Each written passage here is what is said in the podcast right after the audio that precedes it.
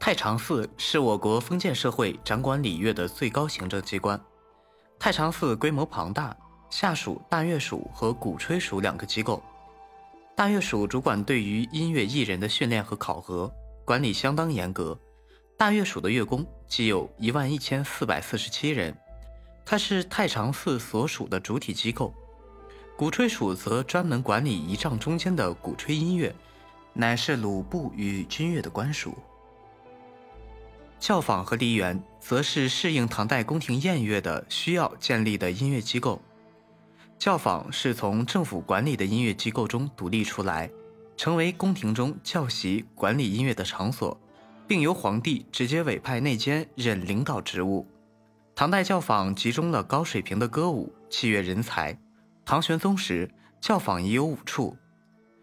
唐代扩大教坊的结果，使宫廷音乐的发展。具备了极为优越的条件，从而满足了统治阶级的声色之余，客观上促进了唐代宫廷宴乐的高度发展。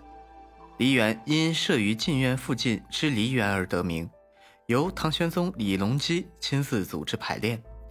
梨园可能是专习法曲、专搞器乐的组织，教坊则专习歌舞。隋炀帝在关中设立教坊。